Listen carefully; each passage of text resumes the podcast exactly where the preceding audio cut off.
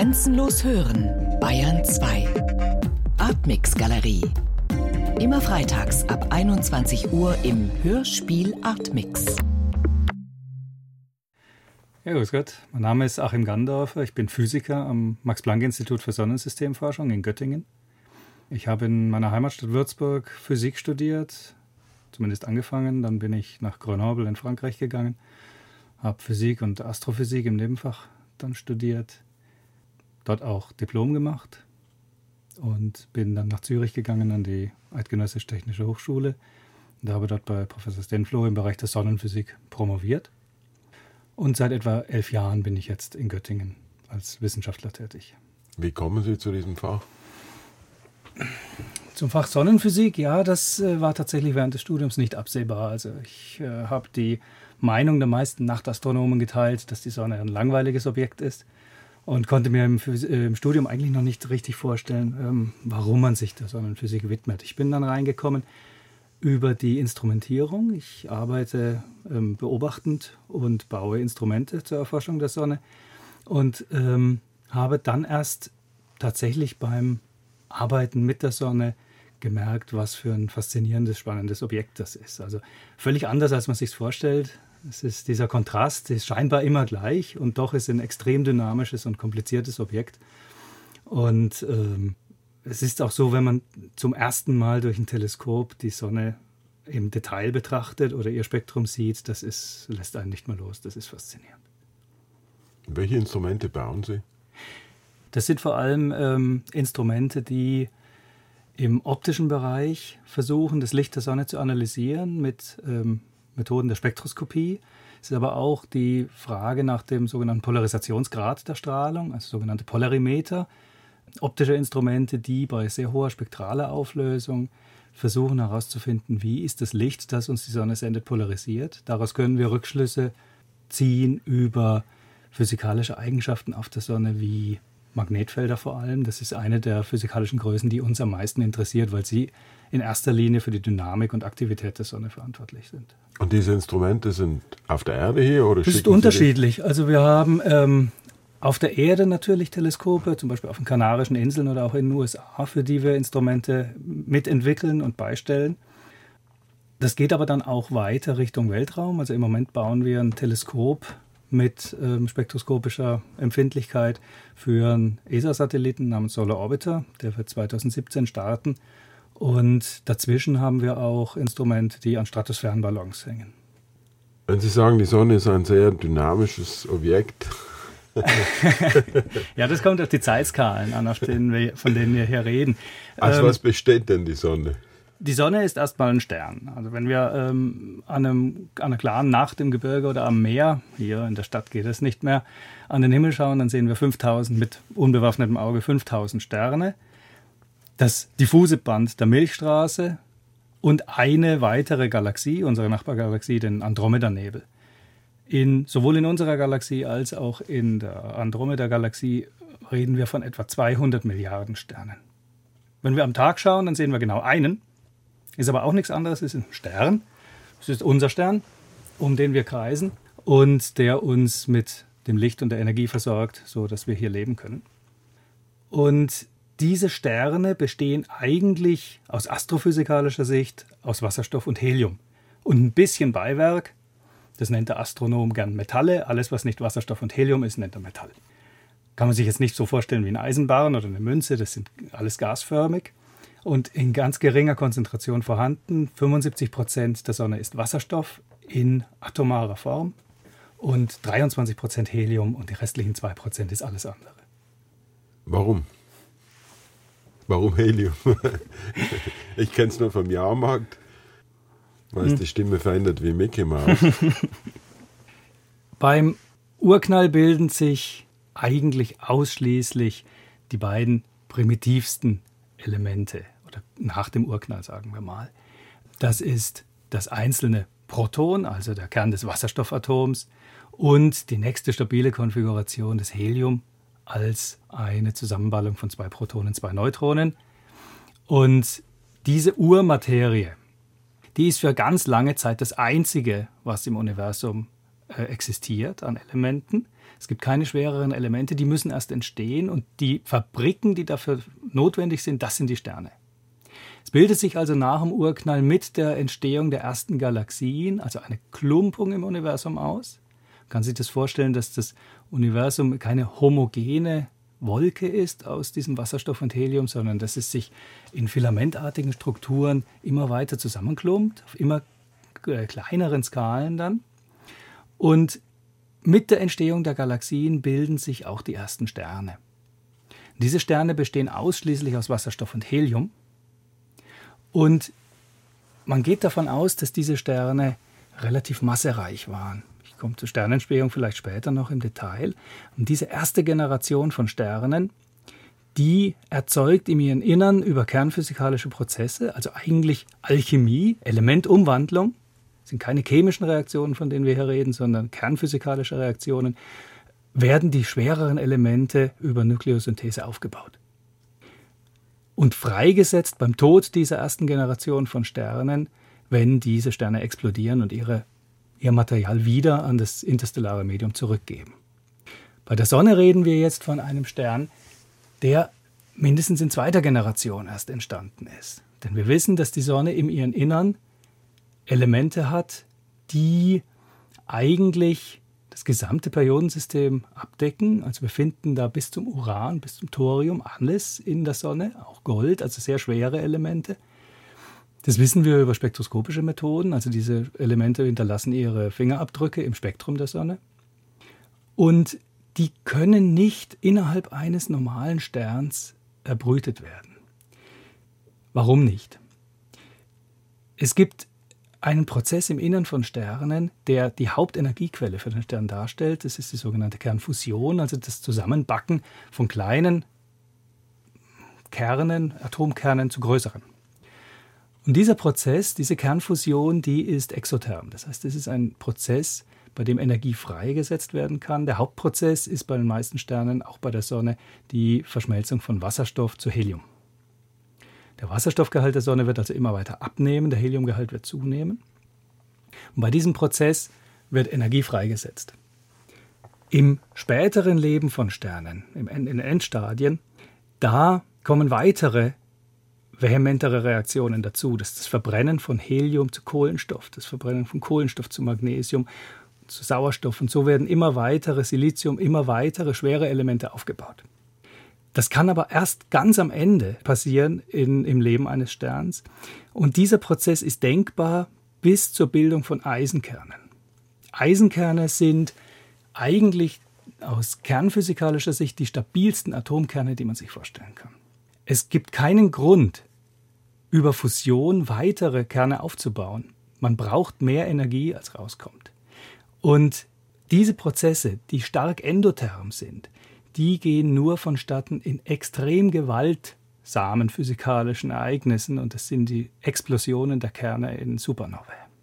Und nur in Supernovae werden Elemente aufgebaut, die schwerer sind als Eisen, bis hin zum Gold, bis hin zum Uran.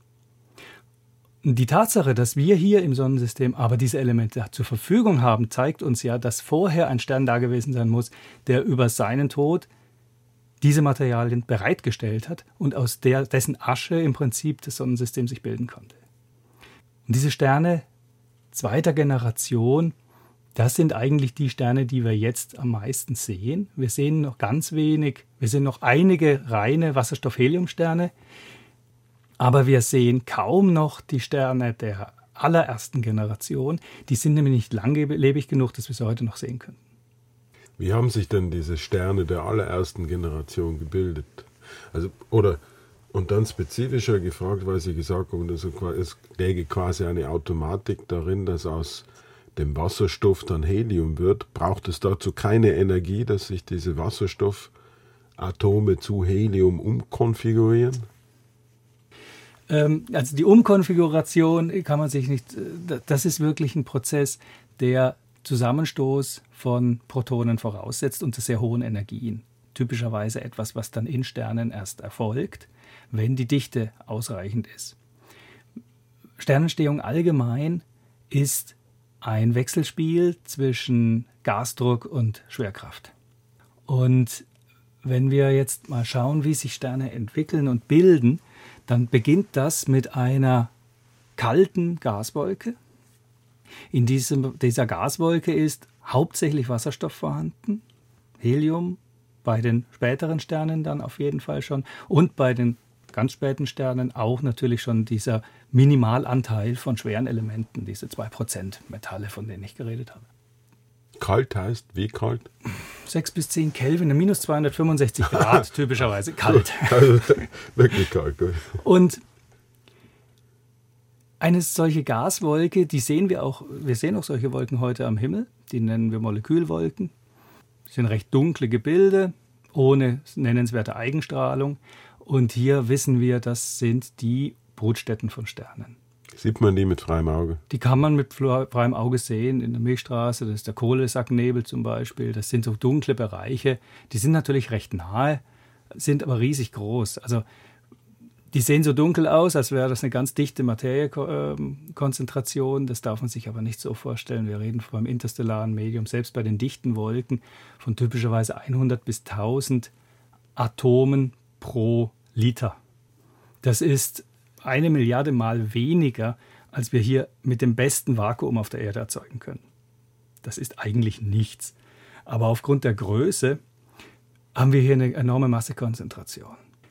Jetzt hat sich ein Physiker und Astronom namens James Jeans im 19. Jahrhundert zum ersten Mal Gedanken darüber gemacht, hm, was würde denn passieren? Ich habe ja in so einer Materiewolke die eigene Schwerkraft. Die ist umso größer und umso effizienter, je dichter mein Material ist. Also je mehr Gas ich auf ein Volumen, bestimmtes Volumen packe. Und auf der anderen Seite habe ich den Gasdruck, der bestrebt ist, das Gas auseinanderzuhalten und auseinanderzudrücken und immer diffuser werden zu lassen.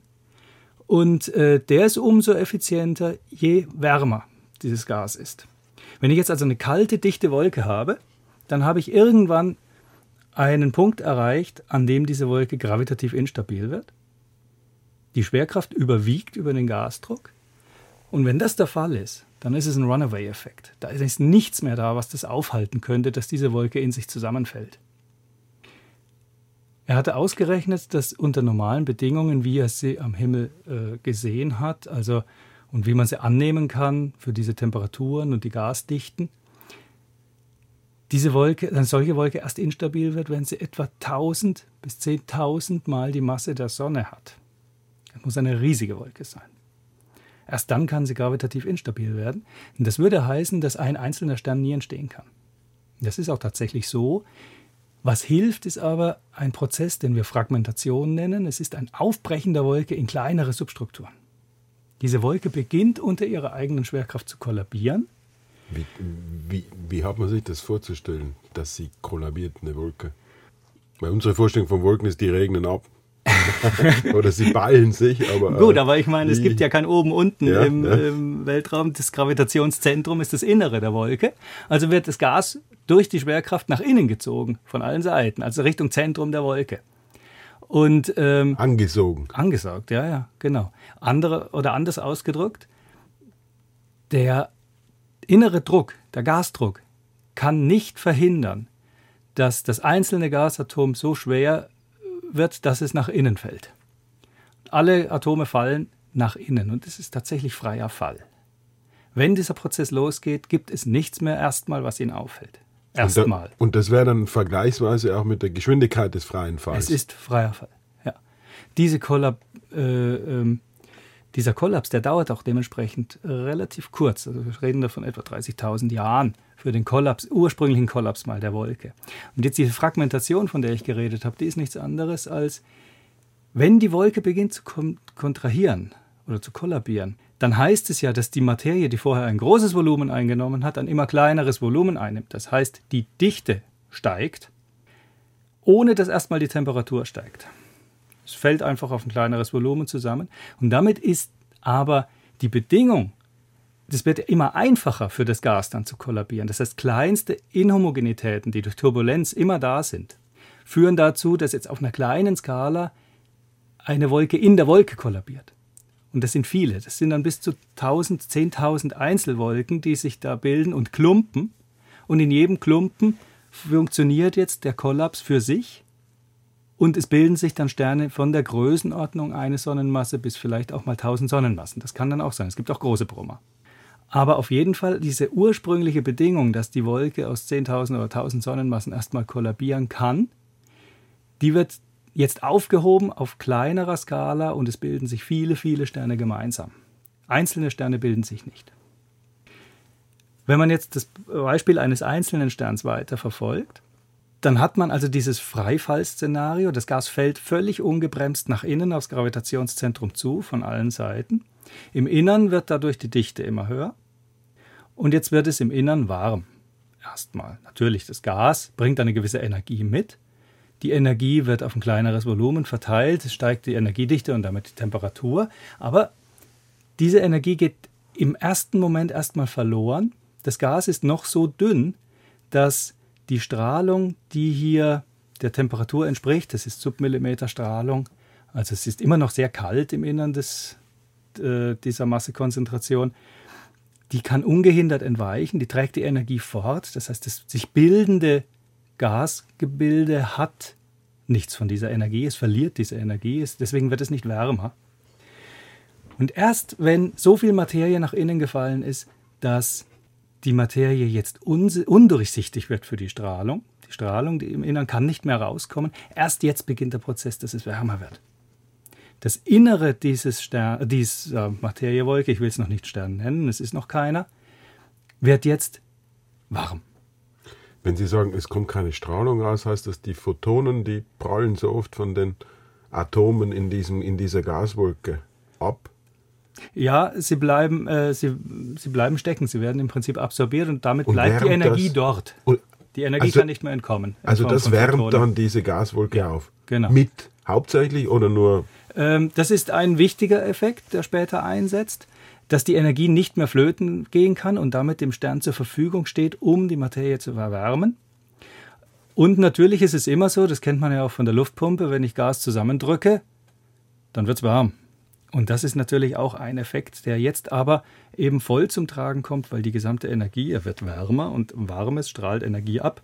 Wenn die Energie nicht mehr effizient abgestrahlt werden kann, weil sie in den äußeren reinfallenden Materieregen stecken bleibt, dann wirkt das praktisch doppelt. Also der Kern wird heiß und heizt auch aber seine Umgebung, die auf ihn runterregnet. Dieser Kern, der sich da gebildet hat, das ist so ein prästellarer Kern nennt man das. Das ist ähm, die Urkeimzelle für, für einen Stern. Und jetzt regnet immer mehr Materie hinunter. Dadurch, dass es undurchsichtig geworden ist, wie ich gesagt habe, steigt im Innern jetzt die Temperatur. Und es wird auch immer kompakter. Und irgendwann hat man im Innern die Situation erreicht, dass der Stern einige tausend Grad schon hat nur durch die Kompression des Gases. Er beginnt jetzt also schon im Infraroten zu strahlen, heizt damit seine äußere, ähm, ihn umgebende Materiewolke. Und dann sehen wir dieses Gebilde im, im Infrarot als Infrarotobjekt. Das ist ein sogenannter Protostern. Es ist immer noch kein Stern, aber es ist schon mal sichtbar von außen. Drumherum ist schon die ganze Materie nach innen geregnet, relativ viel, sodass man freien Blick auf das Objekt hat. Und ab dann wird es interessant insofern, dass jetzt im Innern durch weitere Kontraktion, es gibt immer noch nichts, was diese Kontraktion wirklich aufhalten würde. Es fällt weiter, es komprimiert sich immer weiter.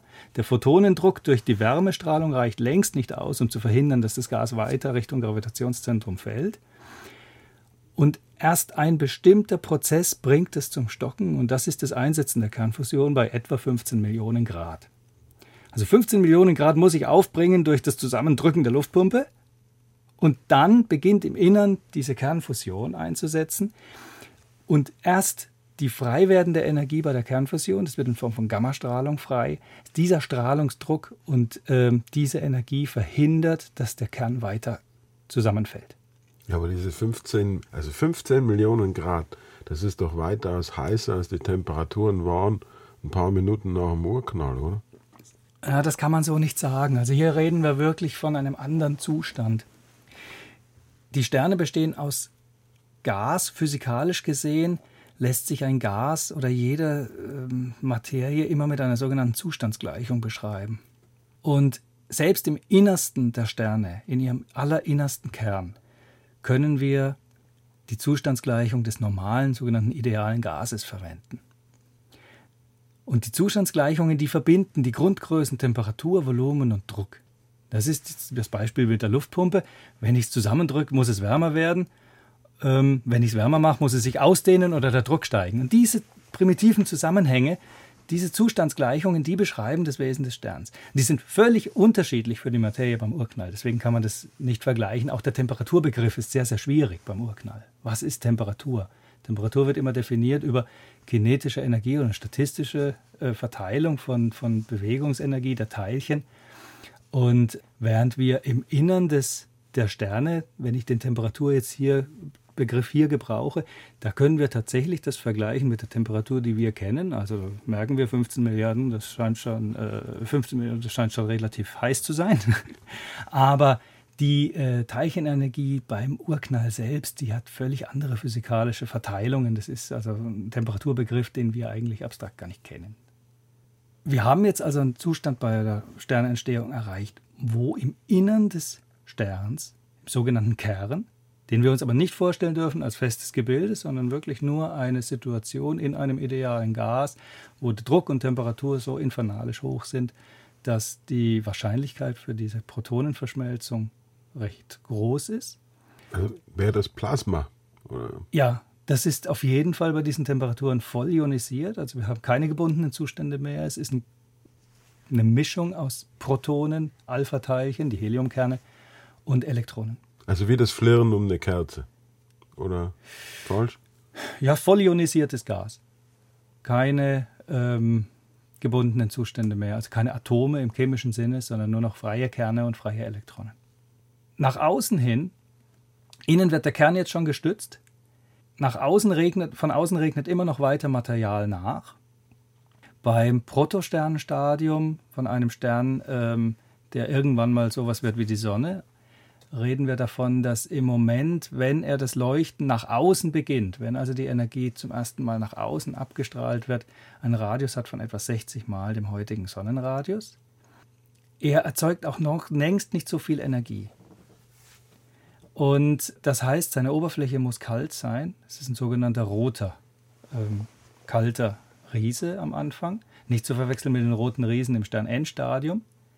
Dieses Stadium dauert auch nicht sehr lange. Diese Hülle wird weiter kollabieren. Sie wird noch nicht getragen vom, vom Strahlungsdruck im Innern und kann sie weiter kontrahieren bis auf später dann die Größe der, der heutigen Sonne.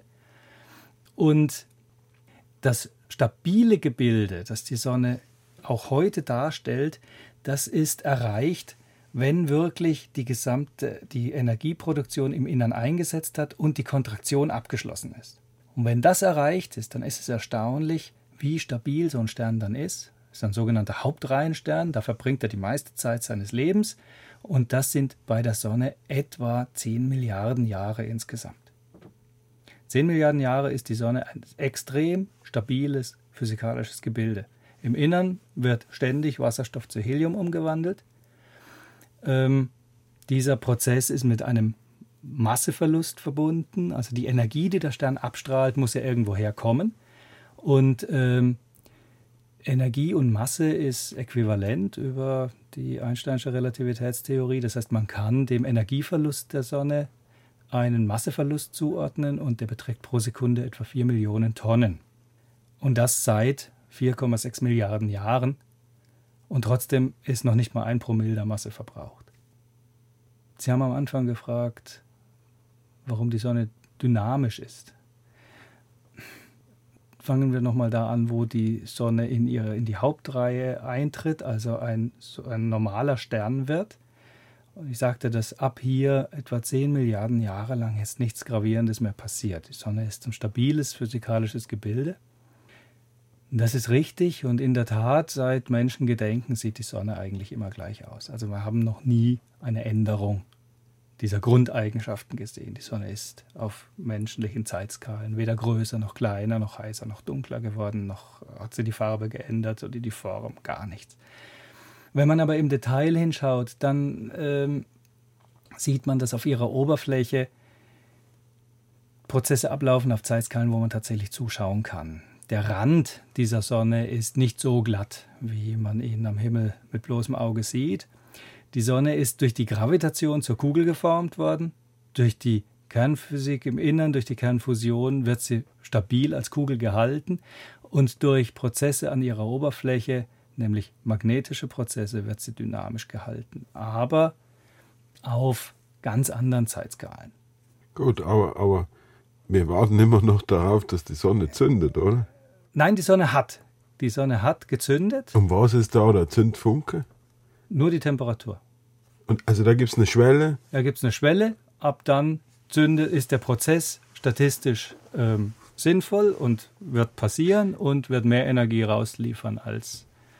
Und äh, was heißt dieses wurde. Zünden dann? Das Zünden kann man sich so vorstellen, dass man ab einer gewissen Dichte und Temperatur eine sehr hohe Wahrscheinlichkeit hat, dass Protonen miteinander so zusammenstoßen, dass ähm, ein Heliumkern entsteht und die Energie in Form von zwei Neutrinos und Gammaquanten freigesetzt wird. Und diese Gammaquanten können das drum liegende Material nicht mehr durchdringen. Ist auch bei der heutigen Sonne so. Die Energie bei der Sonne wird ausschließlich erzeugt in ihrem innersten Kern. Weiter außen wird die Energie nur noch umverteilt. Es kommt keine neue Energie mehr dazu. Also die Energie, die in Form von Gammastrahlung im Innern der Sonne entsteht, bahnt sich den Weg nach außen, wird umverteilt, sie wird ständig gestreut an dem Material, das geladene Teilchen.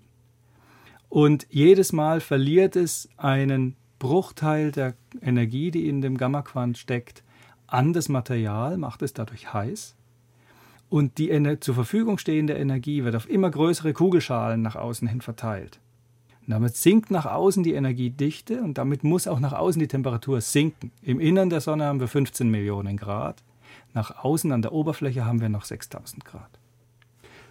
In meiner Vorstellung ist das Zünden immer etwas, was so eine Art von Metamorphose letztlich ist. Also es, es wird plötzlich heißer. Und es Auf kosmischen Zeitskalen hell. ist es plötzlich. Und das, was im Kern der Sonne passiert, ist, dass es noch heißer wird wie diese 15 Millionen Grad und dass noch mehr Licht plötzlich abgegeben wird. Ja, ja, so kann man sagen. Es ist eigentlich der Prozess, wo es von einer rein passiven Erwärmung durch die Gravitation umsetzt in die Freisetzung von Energie aus einer eigenen Quelle, die den Stern dann stützt. Der Stern könnte selbst schon strahlen, auch ohne die Kernfusion, aber eben nicht sehr lange.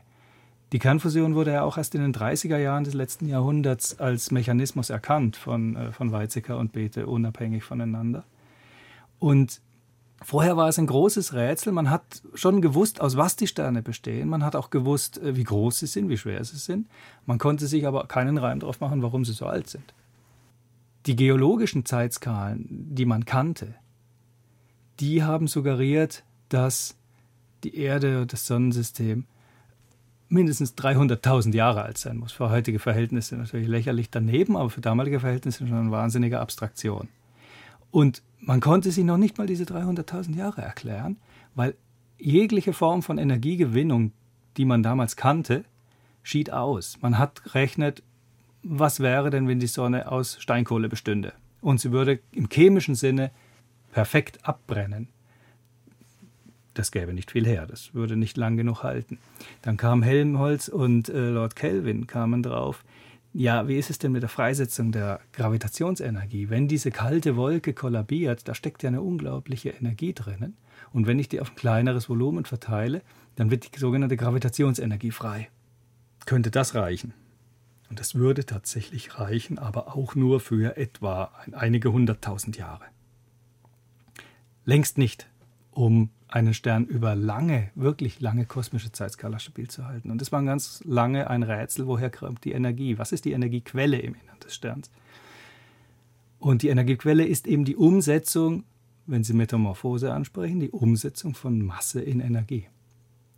Also das heißt, der Stern entzündet sich, weil er so schwer ist, weil so viel ja, über also der Mitte liegt, das so, drückt so fest drauf. Genau, die Temperatur, die notwendig ist zur Zündung, die kommt aus der Gravitation, die kommt aus der eigenen Schwere des Sterns. Und erst wenn das erfolgt sein kann, der Stern braucht also eine gewisse Mindestmasse, eine gewisse Mindestschwere, kleinere Materiekonzentration, selbst wenn sie aus der gleichen Materie bestehen, können niemals Sterne werden. Also Was ist da die unterste Grenze? Das ist etwa 10% der Sonnenmasse. Kleinere Gebilde könnten, auch wenn sie aus demselben Material sind, nicht zünden in dem Sinn. Die Gravitationsenergie würde nicht ausreichen, um im Innern Temperaturen und Bedingungen zu erreichen, die die Kernfusion wahrscheinlich machen und ähm, im statistischen Sinne Energie liefernd. Und wenn man da jetzt zuschauen könnte, wie lange würde das dauern, bis das plötzlich Also dieser anfängt? ursprüngliche Kollaps, ja, ja. Äh, der Freifallkollaps bis zum äh, Brest-Elan-Korn dauert etwa 30.000 Jahre. Das ist der allererste Schritt. Das ja, ist der Kollaps dieser Wolke. Dann kommen die ersten Stützprozesse über die Infrarotstrahlung, dann kommt der weitere Kollaps. Und ich denke, wir reden hier von einigen 10 bis 100 Millionen Jahren, bis der Stern auf die Hauptreihe kommt. Also, 100 Millionen also bis er Jahre, beginnt, also bis er zu brennen beginnt. Bis er zu brennen beginnt. Und dann kommt die ganz, ganz lange Zeit des stabilen Brennens, wie gesagt, 10 Milliarden Jahre des Hauptlebensdauer eines Sterns. Und dann kommen am Schluss nochmal Zeitskalen im Bereich von ähm, jeweils etwa 100 Millionen Jahren, wo sich der Stern dann in den Endphasen umbildet. Und dieses so Brennen ist ein plötzliches Aufflackern? Oder, oder ein langsames Glosen? Es ist ein langsames Losglühen. Äh, kosmisch äh, verglichen mit den 10 Milliarden Jahren, die ja danach stabil ist, ist es plötzlich. Aber nicht in unserem Sinne plötzlich wie eine Explosion. Es gibt eigentlich nur ein plötzliches Ereignis im Leben eines Sterns und auch nur bei großen Sternen. Das ist eine Supernova. Das ist auch das einzige Ereignis, wo wir in dem Sinne zuschauen können. Wir müssen uns ja immer vorstellen, dass das Bild des Universums, was wir haben, nichts anderes ist als ein äh, Schnappschuss. Und wir leiten die gesamte Entwicklungsgeschichte der Sterne aus einem Schnappschuss her, was ein statistisches Ensemble darstellt, aus Sternen in unterschiedlichen Entwicklungsstufen. Das ist vergleichbar wie ähm, während man in der Biologie oder in der Zoologie ein einzelnes Individuum zeitlich verfolgen kann und sieht, ach, da ist ein Ei, dann schlüpft ein Küken, dann wechselt es die Farbe, dann wird es größer, legt es ein Ei und dann stirbt es. Das ist klar. Und in der Astrophysik haben wir die Situation, wir haben einen Außerirdischen, der nicht, von nichts versteht, der auf die Erde kommt, auf den Marktplatz geht, ein Foto macht und wieder weggeht und daheim schaut er dieses Foto an. Und das sind lauter Leute drauf und die sind junge und die haben äh, blonde Haare und dunkle Haare und Männlein, Weiblein. Und das muss er alles aus einem einzigen Foto erschließen. Und genau das ist die Situation in der Astrophysik. Wir sehen einen Schnappschuss des Universums. Wir müssen abstrahieren, dass die verschiedenen Sterne, die wir sehen, vielleicht ein und dasselbe Objekt sind in unterschiedlichen Entwicklungsstufen. Und das einzige einschneidende Erlebnis, was man direkt beobachten kann, das ist eine Supernova. Eine Supernova würde die Sonne nie treffen. Supernova äh, betreffen nur Sterne, ähm, die weitaus massereicher sind als die Sonne. Vielleicht ähm, muss man ja vorausschicken, dass bei der Fragmentation der Wolke ähm, Sterne unterschiedlicher Masse entstehen und die Lebensgeschichte eines Sterns ist ausschließlich durch seine Masse bestimmt. Wie viel Masse er am Anfang abbekommt, das bestimmt sein Leben von vorn bis hinten. Keine weiteren äußeren Einflüsse. Es ist nur die Masse. Die bestimmt, wie hell er sein wird, wie alt er werden wird, äh, welche Farbe er haben wird, wie heiß seine Oberfläche ist und wie er am Schluss auf welche Art und Weise er stirbt.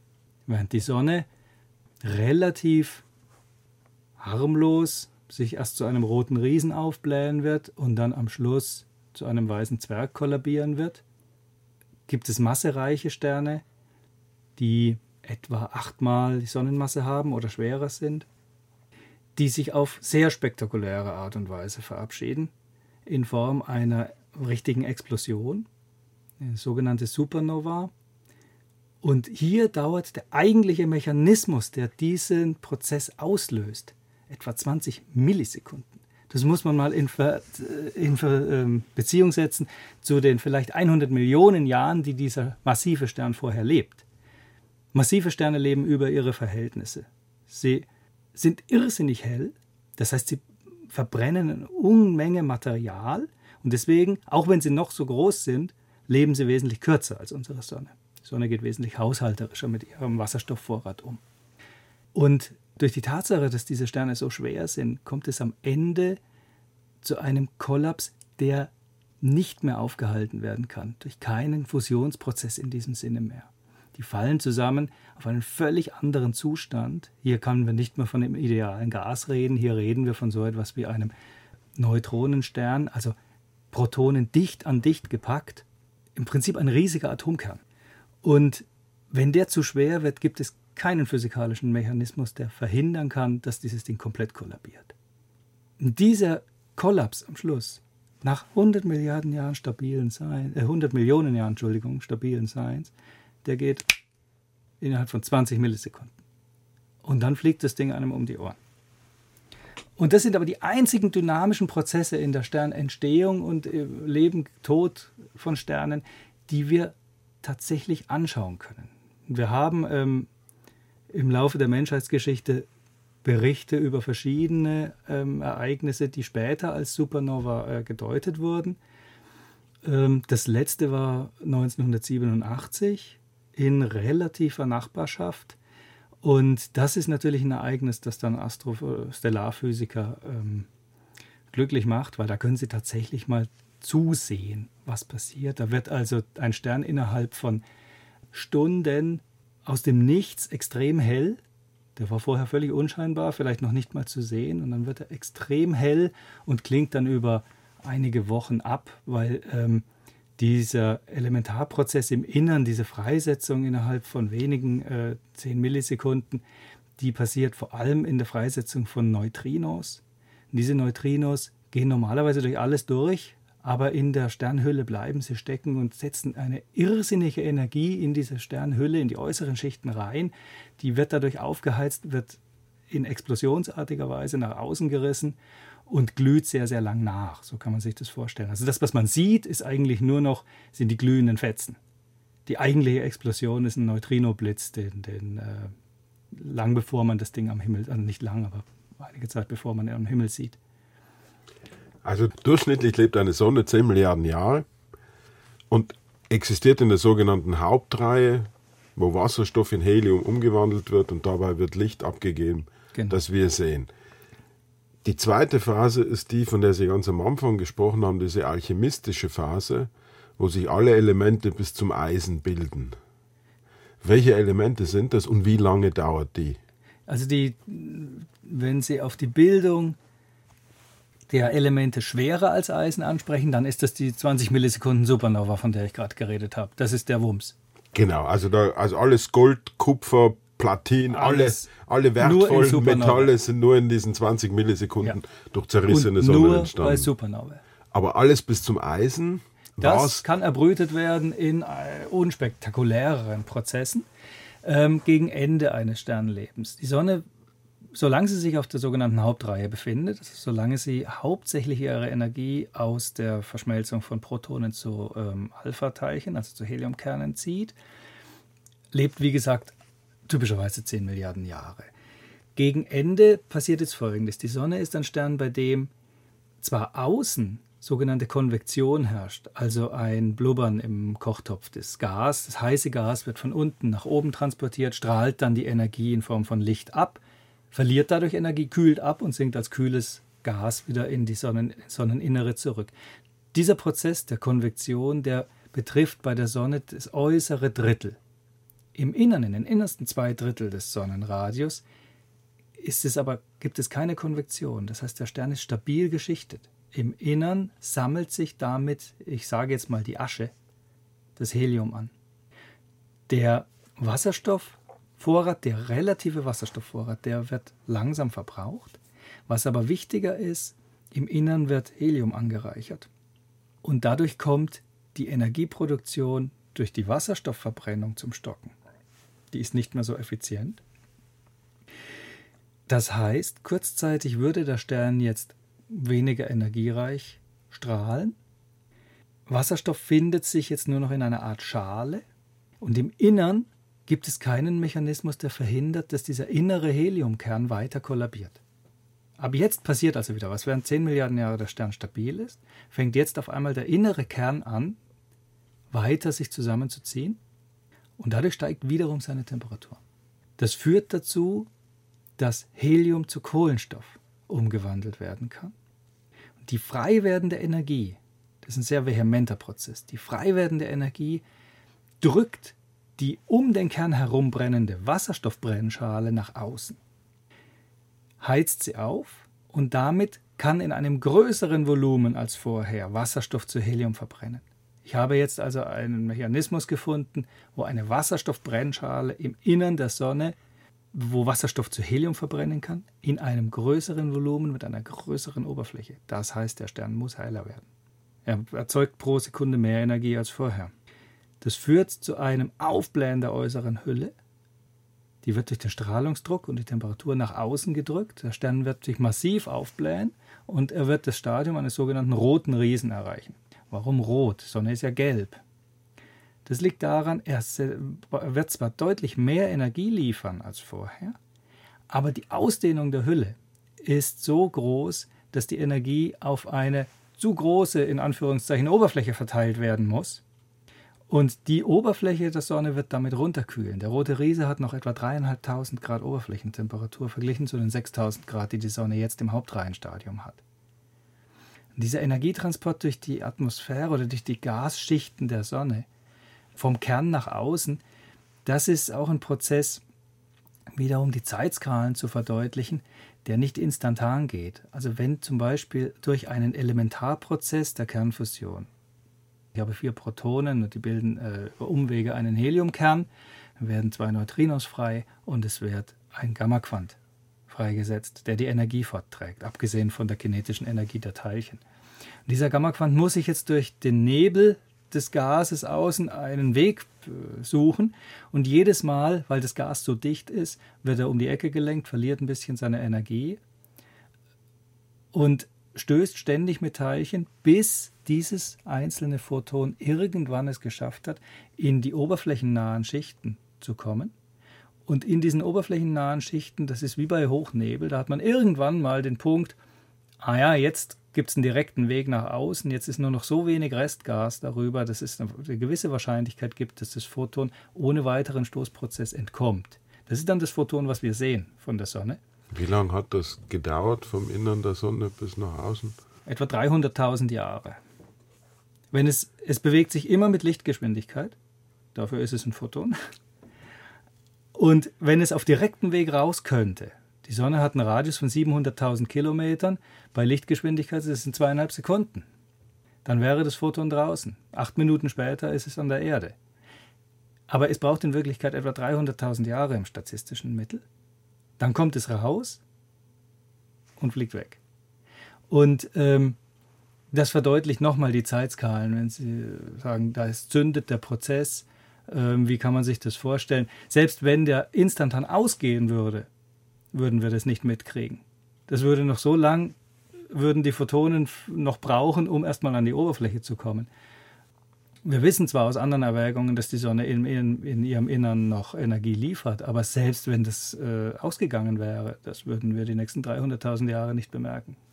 Und wie lange dauert nun dieser Prozess, wo also Sie haben gesagt, also zuerst wird Wasserstoff für den Helium umgewandelt, daraufhin gibt es noch mehr Energie, noch mehr Hitze, daraufhin entsteht Kohlenstoff und dann entstehen alle Elemente so in, in Zwiebelschalenförmig. Genau, ja. Es ist ein sogenanntes Schalenbrennen, das aber bis vor allem... zum Eisen. Aber wie lange dauert dieser Prozess? Das sind instabile Phasen. Das ist äh, vor allem bei schweren Sternen der Fall. Die Sonne wird das also gar nicht machen. Die Sonne wird im Prinzip beim Kohlenstoffbrennen äh, aufhören. Ähm, mehr Energie ist im Innern nicht vorhanden. Bei den schwereren Sternen ist das immer eine Phase. Es zündet ein neuer Prozess, liefert kurzzeitig wieder Energie, um die Kontraktion zu verhindern. Dann ist wieder ähm, der Energievorrat, besser gesagt der, Mass, äh, der, der Brennvorrat erschöpft. Es kollabiert jetzt wieder der Kern, zündet den neuen Prozess und so weiter. Also die, der ursprüngliche Prozess des Wasserstoffs zu Heliumbrennen ah, findet ganz außen statt. Es ist also, eine Abfolge. Ja, ja. Aha. Ich habe immer gedacht, also das sind verschiedene Schichten der Sonne, der Sonnen, Ja, die ja, verschiedene Elemente, aber gleichzeitig produ produziert. Das ist richtig, aber der, die, das Innerste, äh, sagen wir mal so, die äußerste Schale ist das, war der erste Prozess. Der wurde dann durch einen weiteren Prozess aufgeblasen von innen. Jetzt hat man schon zwei Prozesse. Und Sekundärprozess, er liegt jetzt auch, dann kollabiert wieder, es zündet ein weiterer Prozess, der ist vehement genug, um die zweite Schale jetzt nach außen zu treiben. Insofern haben Sie recht, es sind Prozesse, die gleichzeitig ablaufen, aber nacheinander gezündet haben. Die äußerste Schale ist die allererste, Wasserstoff zu Helium. Und dann kommen diese inneren Zwiebelschalen immer weiter bis zum Eisen. Und diese Eisen, das ist nur bei sehr, sehr schweren Sternen. Dieses Eisen bleibt im Innern und kann nicht weiter prozessiert werden. Nichts kann irgendwas mit diesem Eisen anfangen. Da kann ich keine Energie mehr rausholen. Das heißt, der Eisenkern muss kollabieren. Auf Teufel komm raus. Ähm, und erst im Moment der Supernova-Explosion wird alles Mögliche gebildet, was jenseits des Eisens ist. Das ist eine instantane Explosion. Das ist kein Brennen im Sinne der Brennschalen von vorher. Die gehen nur bis zum Eisen. Alles, was uns hier im, im Studio umgibt, vom Eisen bis zum Kohlenstoff des Plastiks und allen anderen Dingen, verzinkten Geschichten. Wie viele Sterne waren das? Das ist, ist schwer zu sagen. Nach der Bildung der Galaxien sind wir ja darauf angewiesen, dass im Prinzip alles Material schon mal in unmittelbarer Umgebung war, im astrophysikalischen Sinne unmittelbare Umgebung. Sternentstehung ist allein durch die Fragmentation schon kein Prozess, der individuell abläuft. Wie gesagt, einzelne Sterne bilden sich nicht. Die Wolke, aus der sich die Sonne zusammen mit vielen anderen Sternen gebildet hat, war durchsetzt von Asche von anderen Sternen. Wenn man sich die Rate der Sternentstehung anschaut, dann ist es auch so, dass zu Beginn der Galaxienbildung die Sternentstehungsrate sehr hoch gewesen sein muss. Das ist klar, weil natürlich sehr, sehr viel ungebundenes Material da war, das die Möglichkeit hatte, zu klumpen und Sterne zu bilden. Diese Sterne, die waren aber eher massiv und massive Sterne, wie ich gesagt habe, leben über ihre Verhältnisse und brennen sehr, sehr hell, aber nicht lang. Und irgendwann, vor etwa sechs Milliarden Jahren, kommen wir zu einem Gleichgewichtszustand, wo die Rate der Sternentstehung ungefähr, ab da bleibt sie konstant. Wir leben also im Moment in einer Phase, wo wir ähm, relativ konstante Sternentstehungsrate haben. Am Anfang des Universums, oder bis vor sechs Milliarden Jahren, war die wesentlich größer. Und jetzt sind wir in diesem Kreislauf, dass alte Sterne ihr Material, das sie erbrütet haben, ans interstellare Medium abgeben und aus diesem interstellaren Medium neue Sterne entstehen. Die Durchmischung des Materials Wie viele Generationen sind das? Also, äh, also Stern explodiert, bildet Wolke, Wolke fällt zusammen, bildet neuen Stern, explodiert, Also bei der, bei der Sonne gehen wir davon aus, das ist ähm, ein Stern der, ja, der dritten Generation. Also es gab die reinen Wasserstoff-Helium, dann gab es eine Zwischenform, die die Supernova gemacht hat und jetzt aus, dem Supernova, aus der Supernova-Asche ist die Sonne entstanden. Also da- dann hat alles, was uns umgibt, plus unser eigener Körper, der ja aus diesen Stoffen besteht, bis hin zum Radium, dann ist all das quasi durch drei verschiedene Sonnen bereits gegangen. Durch zwei. Durch zwei verschiedene Ja. Sonnen bereits gegangen. Also dieses, ähm, es gibt ja auch ein bekanntes Lied, We Are Stardust, das trifft's. Und der Kreislauf, ähm, ja, Asche zu Asche, Staub zu Staub, der trifft also auch im astrophysikalischen Sinn zu. Die äh, Sternentstehung ist einerseits etwas, was nicht individuell abläuft, wie gesagt, sondern immer in großen Gruppen. Und äh, es gibt einen Spruch, an den erinnere ich mich, den fand ich genial. Der ist von Professor Vogt von der äh, Universitätssternwarte in Göttingen, hatte mal in einem Buch niedergeschrieben. Sternentstehung ist eine ansteckende Krankheit. Das fand ich sehr gut, weil wenn es zur Fragmentation in der Wolke kommt, äh, sind einige ähm, Sterne ja schneller fertig als die anderen. Es kann also gut sein, dass ein Stern schon das Leuchten anfängt wenn nebendran in unmittelbarer Umgebung noch andere Sterne am Kollabieren sind oder sich gerade noch überlegen, ob sie jetzt kollabieren müssen oder nicht, die Wolke. Und dann kann es durchaus sein, dass der Strahlungsdruck des neu entstandenen Sterns die Wolke daneben von außen zum Kollaps zwingt. Der drückt sie praktisch zusammen, sodass ein, die Geburt eines Sterns den Kollaps anderer Wolken triggert. Das meinte er mit, es ist ansteckend. Wenn es mal losgeht in so einer Wolke, dann kann es gut sein, dass es eine Kettenreaktion wird. Und das kann, muss aber nicht eine Supernova sein. Das kann tatsächlich der reine Strahlungsdruck sein. Es kann auch sein, dass sich ein Supermassiver gebildet hat, der ganz kurz lebt, dann explodiert und die Schockwelle in einer größeren Umgebung Sternentstehung triggert. Und wir sehen diese Ansteckung auch in ähm, sogenannten Starburst-Galaxien. Galaxien, die eine extrem hohe aktuelle Rate an Sternentstehung haben. Man sieht also sehr, sehr viele ganz junge Sterne. Das deutet darauf hin, dass da gerade wirklich äh, Sternentstehung im großen Stil stattfindet. Und das sind oft Galaxien, die auch eine unregelmäßige Form haben. Das sind meistens Galaxien, die mit anderen Galaxien zusammengestoßen sind das Volumenverhältnis, sagen wir mal, die, die Dichte bei den Sternen innerhalb einer Galaxie, das kann man sich so vorstellen, wenn sich aus einer riesigen Wolke Sterne bilden, dann müssen sie, wenn sie fertig sind, auch einen ziemlichen Abstand voneinander haben, weil die Wolke, aus der sie entstanden sind, ja recht groß gewesen sein.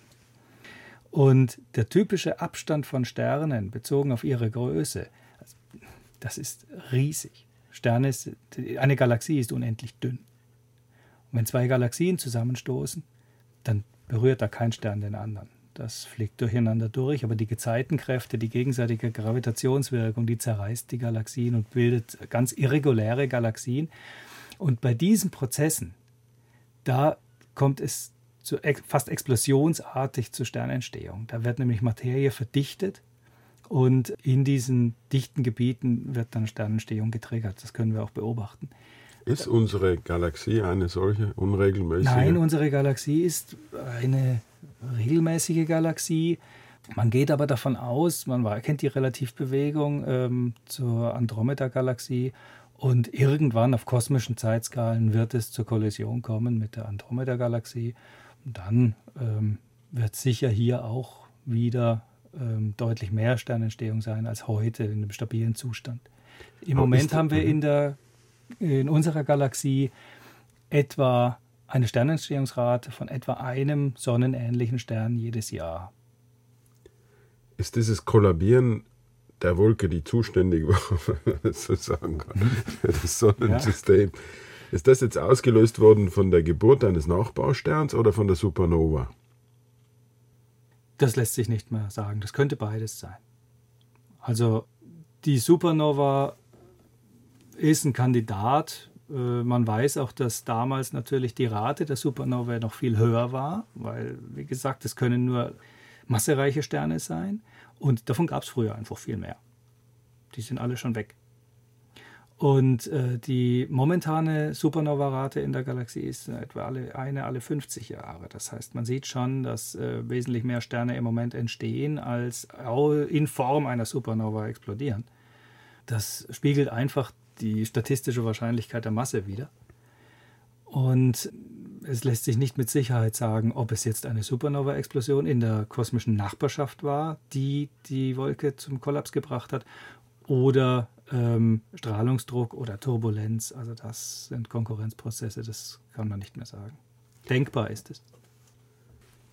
Unsere Schwestersonnen, weil Sie sagen, dass in einer großen planetarischen Wolke viele Sonnen gleichzeitig entstehen. Unsere Schwestersonnen, ist das dann das Licht der Milchstraße?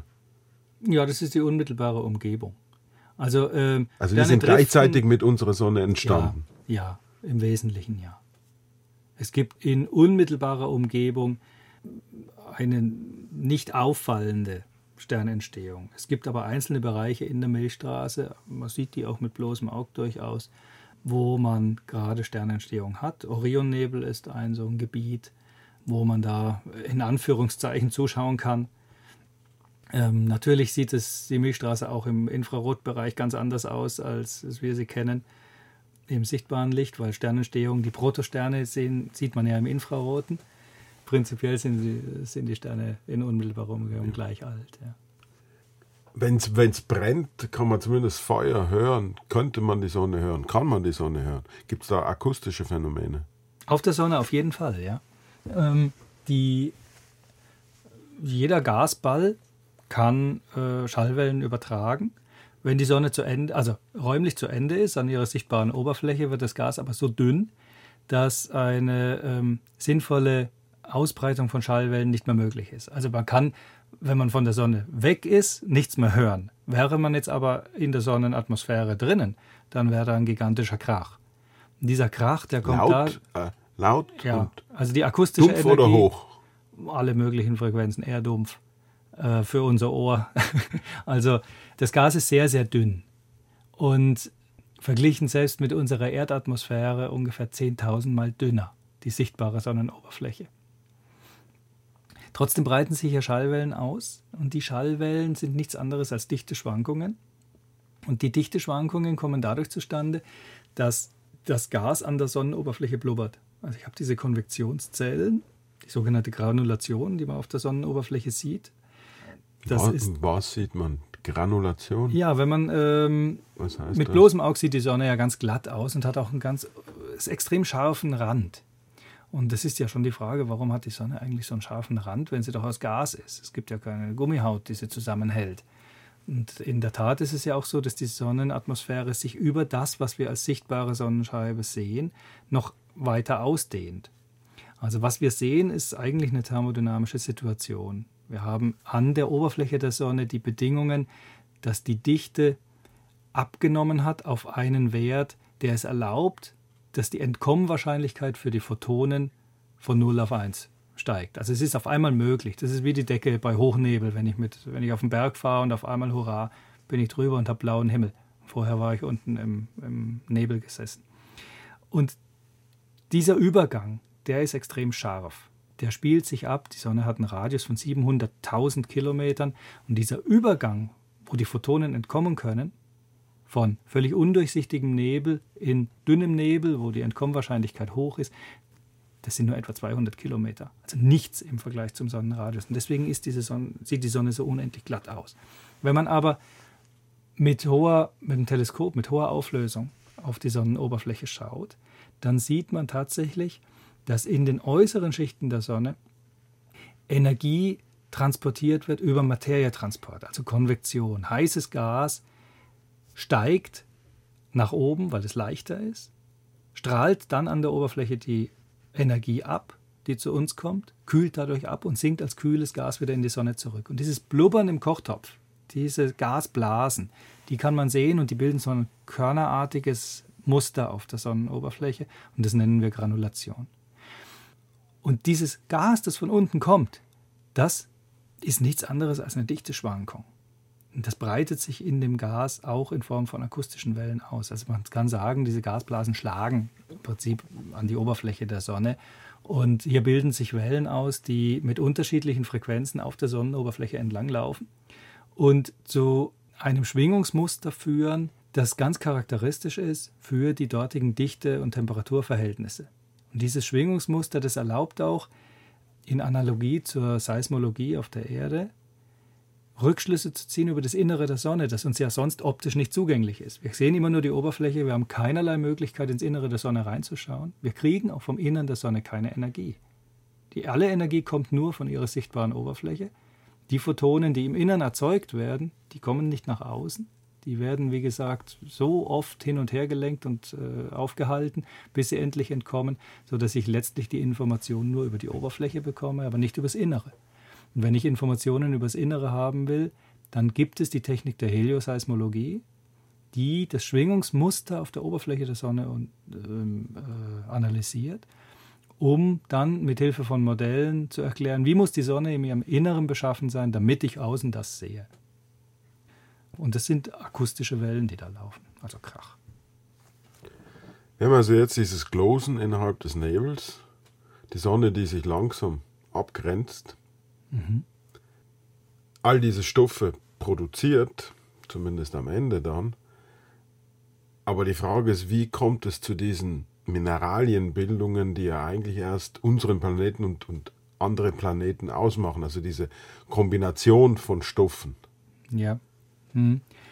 Also quasi wie die Sonne hat gezündet, sie ist am Anfang, ich weiß nicht, blau, rot, orange oder gelb, ist sie so hell wie heute und wie kommt es langsam zur Entstehung der ersten Planeten? Ja, ich glaube, das muss man äh, fast gleichzeitig sehen, weil eins, eine passiert nicht ohne das andere. Die Urwolke ist so kalt, dass es eigentlich Moleküle gibt, also gebundene Zustände und auch Staub. In dieser Wolke gibt es Staub. Deswegen sind die Wolken, die wir heute als äh, sogenannte Geburtsstätten von Sternen am Himmel sehen, tatsächlich stockfinstere, dunkle Wolken. Das sind vor allem die Staubteilchen, die dafür verantwortlich sind. Die können sich dadurch bilden, dass wenn Teile zusammenstoßen, die sind so kalt, die haben so wenig Bewegungsenergie, dass sie aneinander haften bleiben. Es gibt also keinen Konkurrenzprozess, der verhindern würde, dass dieses Molekül wieder kaputt geht. Was ein Molekül kaputt machen kann, das ist ultraviolette Strahlung. Der Stern ist aber ja noch nicht da, der die ultraviolette Strahlung liefern könnte.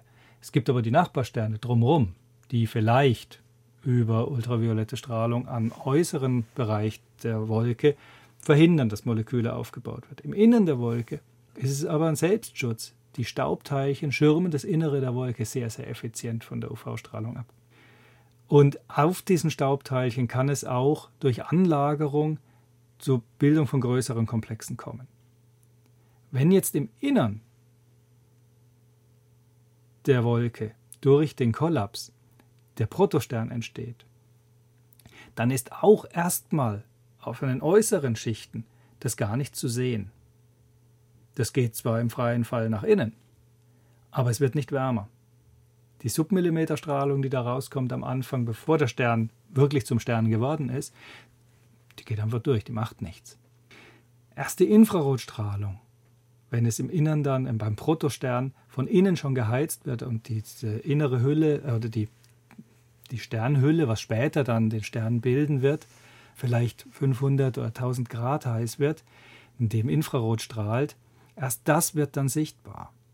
Ultraviolette Strahlung ist da immer noch nicht vorhanden. Das heißt, es bleibt eigentlich genug Zeit, damit sich diese Teile weiter bilden können. Und erst wenn der Stern dann auf seine endgültige Form, sagen wir mal, geschrumpft ist, was einige Zeit dauert, und UV-Strahlung liefert, da ist der Rest dann schon passiert. Da wird dann nichts mehr passieren. Das Sonnensystem wird zwar von einzelnen Molekülen freigefegt, aber was schon gebunden ist in Kleinkörpern, das ist geschützt. Da wird nichts mehr passieren. Wenn die Sonne also aufgrund ihrer Lichtabstrahlung in der Sekunde 4 Millionen Tonnen an Substanz verliert und wir uns in diesem, in diesem frühen Nebel befinden, aus dem sich die Planeten entwickeln werden, was hat das für einen Einfluss auf die Bildung des Sonnensystems? Der Strahlungsdruck ist nicht zu unterschätzen. Also die ähm, Energie von der Sonne wird ja in Form von elektromagnetischer Strahlung freigesetzt. Und diese Strahlung trifft in der Frühphase noch ein relativ dichtes, dichtes Gewölk. Das hat sich zwar schon durch die Gravitation halbwegs zu einer Scheibe geformt. In der Scheibe ist allerdings jetzt so viel Material noch in der Scheibenebene gelagert, dass die Wahrscheinlichkeit des Lichts da durchzukommen praktisch null ist. Das heißt, die Photonen bleiben stecken, übertragen Impuls und Energie, heizen dieses Material einerseits, drücken es aber auch nach außen, also wirken dem weiteren Kollaps entgegen. Ähm, in der heutigen Zeit ist das Sonnensystem relativ klar, es sind einzelne Körper in einem sehr, sehr dünnen äh, interplanetaren Medium. Und das ist vor allem Material des Sonnenwindes. Also die Sonne hat nicht nur eine Licht- und Wärmestrahlung, sondern von der Sonne geht auch eine Partikelstrahlung aus, der sogenannte Sonnenwind. Und zusätzlich zu den 4 Millionen Tonnen Masse, die sie in Form von Licht verliert über die äh, Masse-Energie-Äquivalenz, verliert sie tatsächlich eine Million Tonnen pro Sekunde in Form von Teilchen. Das ist ein ständiger Teilchenstrom, der von der Sonne weggeht und äh, das sind vor allem hochenergetische Teilchen, die über Prozesse auf Energie gebracht werden, solche Energien, dass sie dem Gravitationsfeld der Sonne entkommen können. Die Prozesse, die hier eine Rolle spielen, sind hauptsächlich magnetischer Natur. Also Prozesse in den äußeren Schichten der Sonnenatmosphäre, wo praktisch die gesamte Strukturierung, die gesamte Dynamik bestimmt ist durch das Magnetfeld der Sonne. Und es gibt den stetigen Sonnenwind, der ähm, uns ständig umgibt, der ständig die Erdatmosphäre oder das Erdmagnetfeld trifft. Das Erdmagnetfeld wirkt hier als Schutzkäfig, dass die geladenen Teilchen nicht auf den Erdboden runterkommen, sonst hätte sich nie Leben entwickeln können. Und dann gibt es aber auch plötzliche Ereignisse, also Ausbrüche auf der Sonne, wo dann ähm, so und so viele Milliarden Tonnen im Prinzip einfach mal mit einem Schlag flöten gehen in eine bestimmte Richtung, sogenannte koronare Massenauswürfe. Ähm, dieser ständige Partikelstrom, der bildet im Wesentlichen den Einflussbereich der Sonne über, das, über ihr Planetensystem, das sie umgibt und definiert die sogenannte Heliosphäre. Und diese Sonnenwinde waren also zuständig, dass die Materie langsam nach außen gedriftet ist und dort in den verschiedenen Planeten koagulieren konnte. Nee, die Ko konnte. Koagulation, die geht schon auch direkt von der Gravitation selbst aus.